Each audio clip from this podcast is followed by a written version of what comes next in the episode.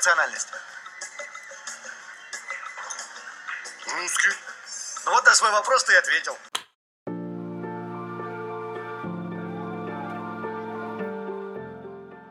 Добрых суток, уважаемые слушатели. Это Инмассы подкаст. У микрофона Станислав Мажинский. Будем говорить об обществе и социальных явлениях.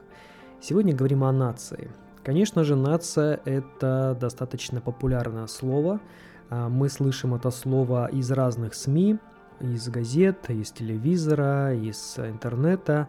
Также мы слышим различные вариации этого слова, ну, к примеру, наднациональный, транснациональный, ну и просто национальный. И, конечно, если мы с вами выйдем на улицу и спросим людей, что же такое нация, то я думаю, что вразумительного ответа и точного ответа мы не получим. Я думаю, что это будут в основном галлюцинации, либо какие-то собственные додумки.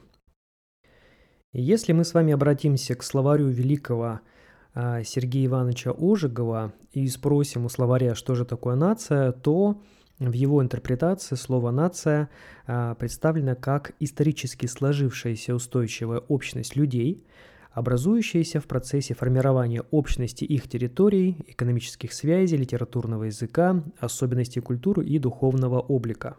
То есть, если это прочитать быстро и не вдаваясь в подробности, то понятно, что ничего не понятно. Но если мы сосредоточимся на этом понятии, то в голове у нас будет очень простая картинка.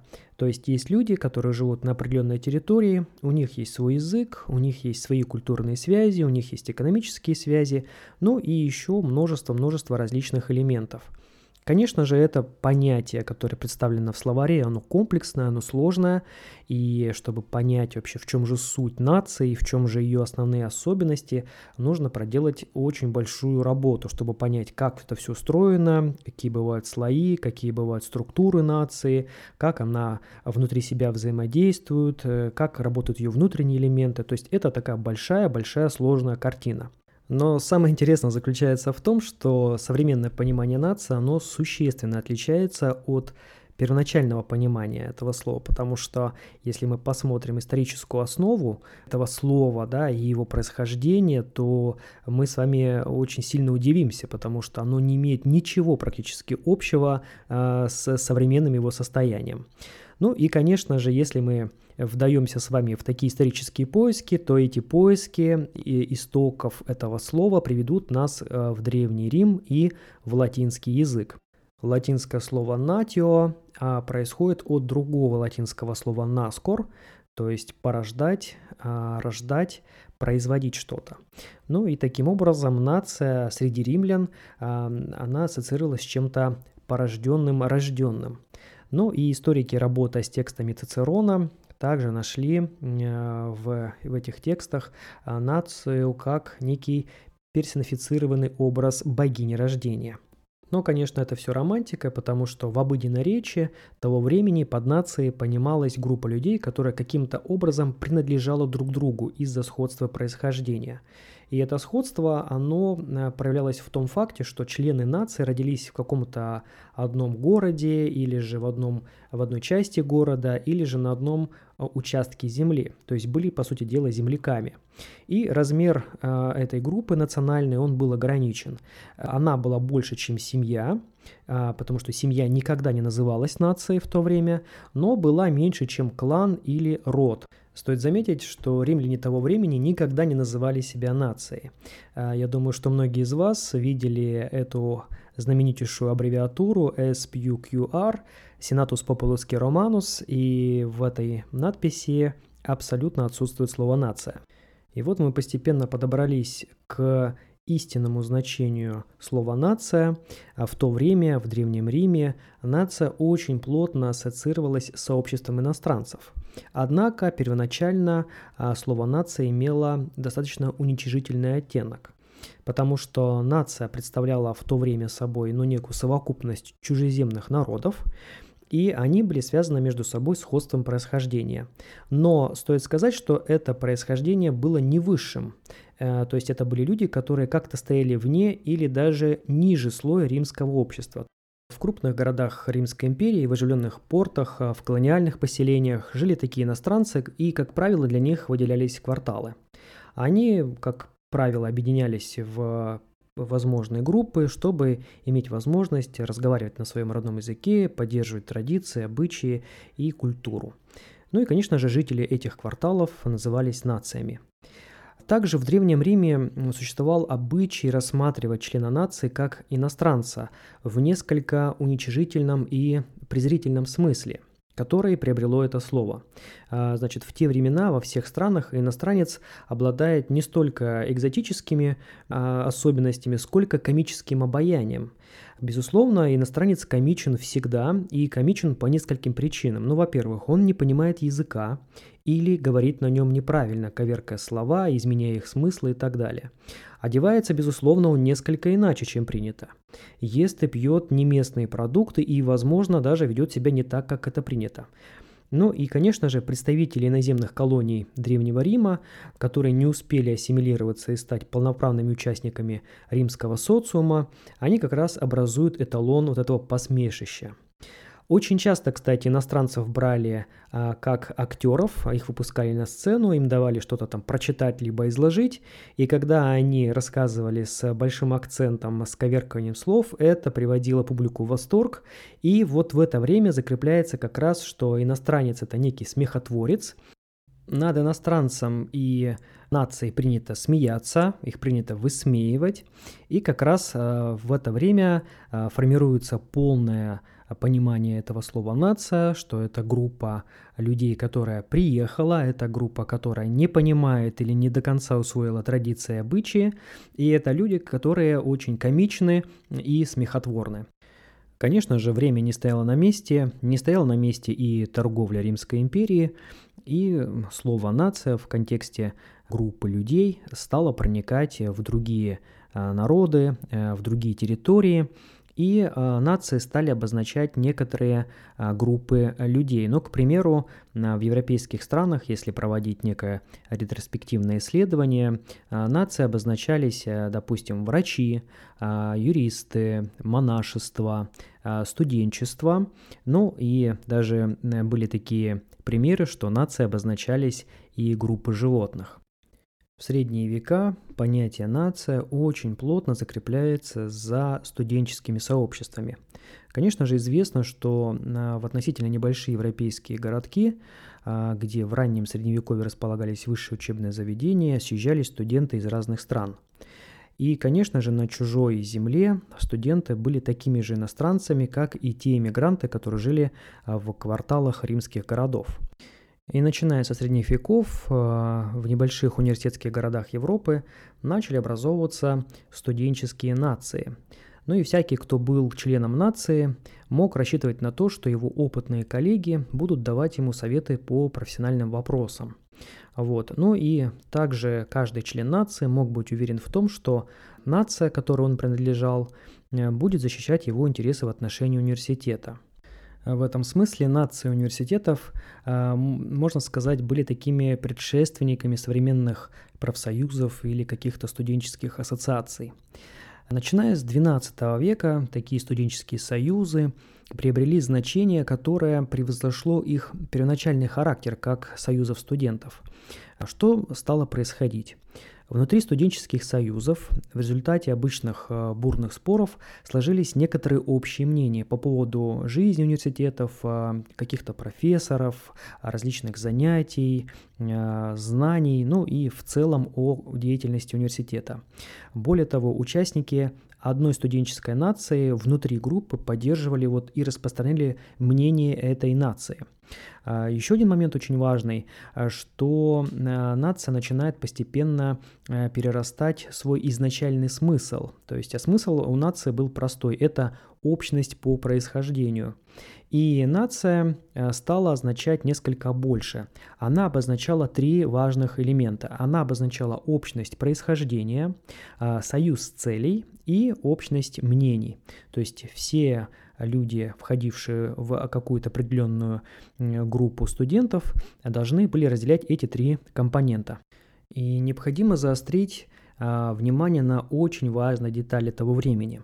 Нужно сказать, что средневековый университет был истинно церковным учреждением. Это было некое выражение духовного единства, выражение римского католицизма, который, собственно, воплощался в университетах. И христианский университет того времени, он не состоял из представителей различных культурных сообществ, как это э, сейчас есть во многих университетах мира. Он состоял исключительно из христиан, то есть из людей, которые по отдельности придерживались одной веры и несли одинаковую ответственность перед Богом за свои души и деяния. Общим языком, на котором сохранялась и передавалась вся сумма христианской культуры, был латинский язык.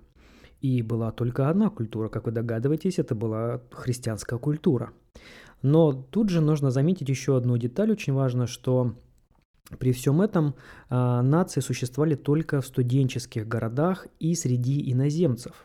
Ни одному студенту не приходило в голову хотеть играть в нацию после возвращения из университетского городка в родные пенаты и продолжать там строить из себя вот этого студента. Да? Это было совершенно глупо.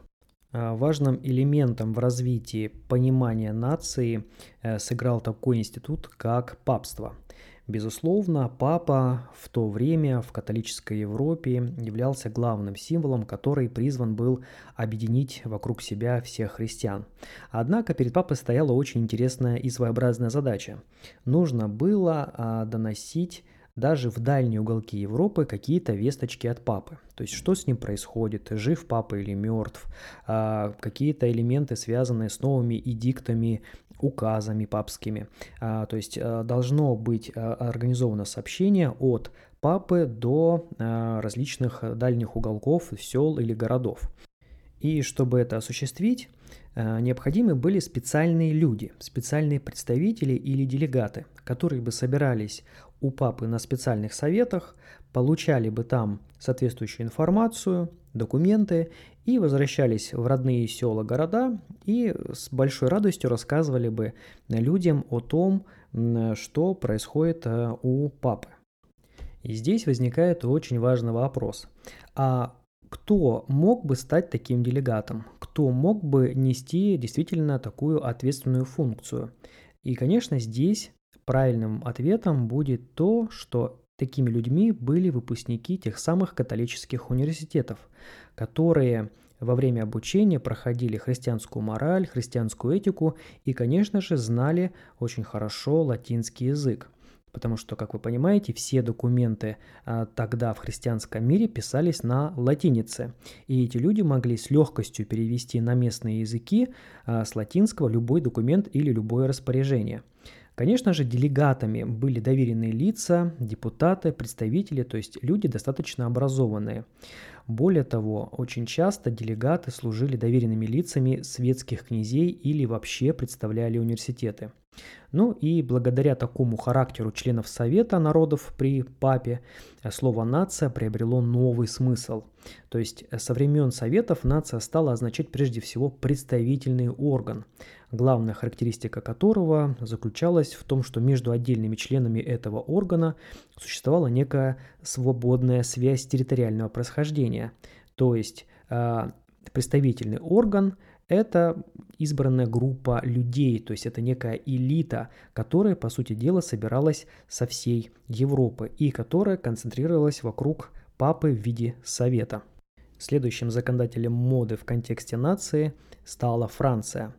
Безусловно, французские короли и папство были очень близки в плане совместных задач – Конечно же, нужно тут вспомнить совместные крестовые походы, которые были организованы э, папством и французскими королями.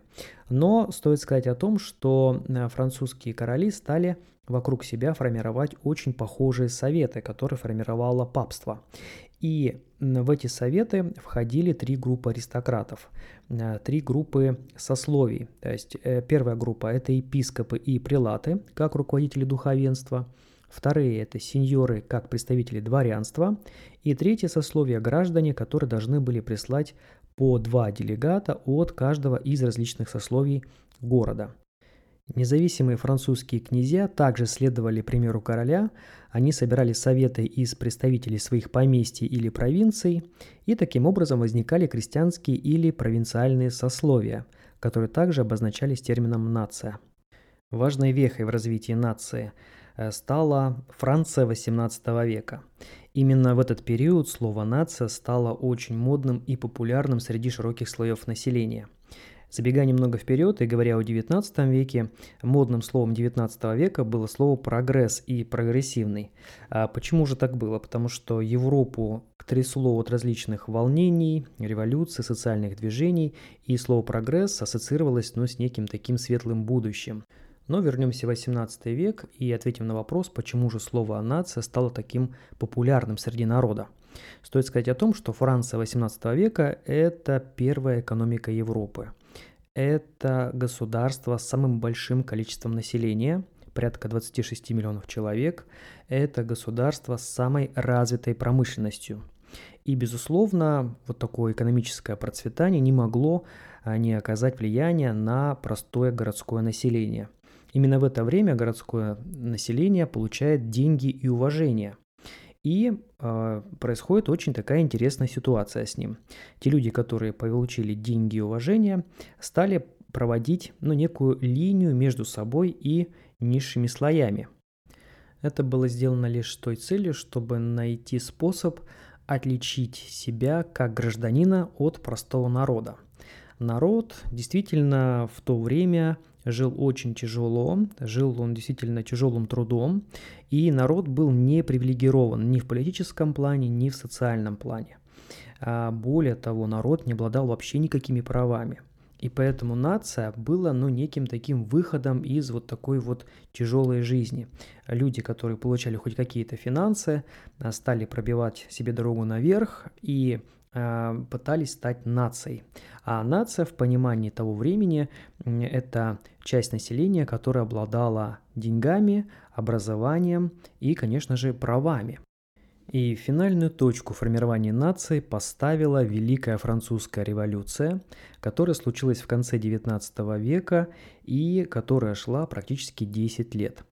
Именно французская революция создала такое интересное образование, в котором мы сегодня с вами живем, а, которое называется национальное государство. Но, кстати, не стоит думать, что решающим мотивом французской революции была воля к установлению прав человека. Нет, это было абсолютно не так, потому что те права человека, которые были э, внедрены во времена французской революции, они просто были импортированы из Англии. Более того, они были просто задекларированы, и потом народу уже в 19 веке предстояло вот выбивать эти права для себя лично.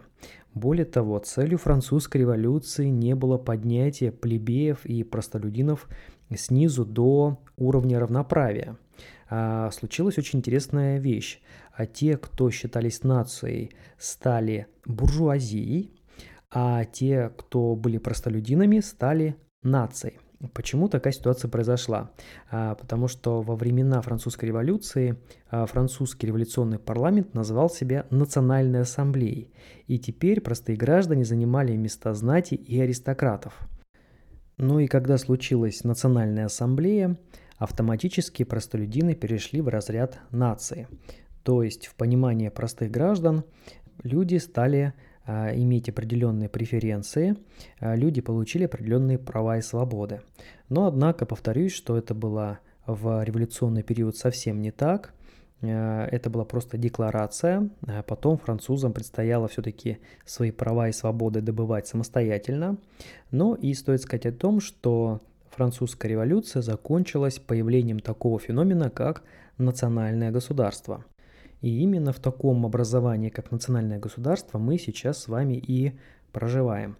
Более того, изначально считалось, что главной скрепой национального государства считается язык. Э, почему? Потому что именно Франция того времени, после французской революции, стала проводить очень жесткую языковую политику. То есть были внедрены единые языковые программы в школах, а, был внедрен единый формат документа оборота с единым языком, потому что Франция, как вы знаете, а, по меркам Европы страна не маленькая, и в разных частях Франции были свои диалекты, и на этих диалектах велось и преподавание, и документооборот. Теперь же после французской революции все стало единым.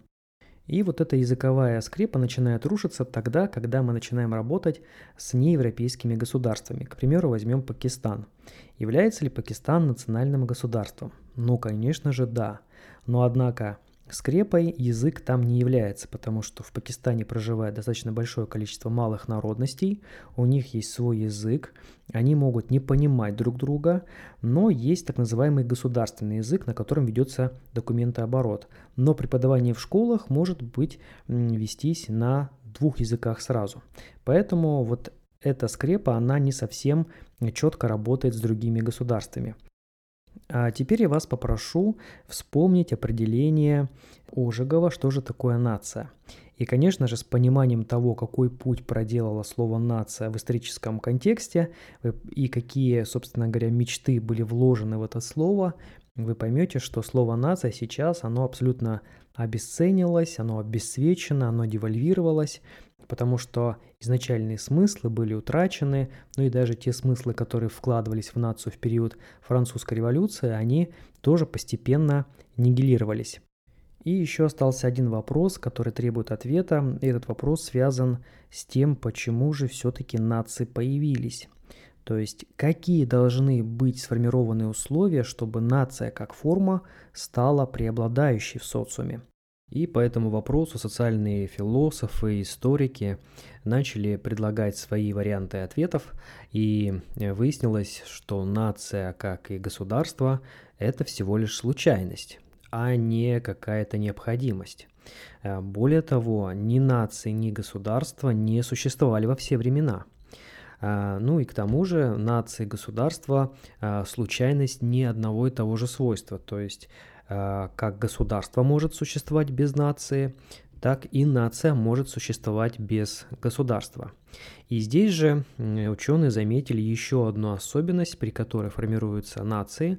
Эта особенность называется национализм. Не путать, пожалуйста, с нацизмом. Дальше ученые выделили два условия, при которых появляются нации. Первое условие Два человека принадлежат к одной нации лишь только в том случае, если их объединяет одна культура. Ну и, конечно же, под культурой понимается система идей, условных знаков, связей, способов поведения и общения. Второе условие – это два человека принадлежат к одной нации лишь только в том случае, если они признают принадлежность друг друга к этой нации.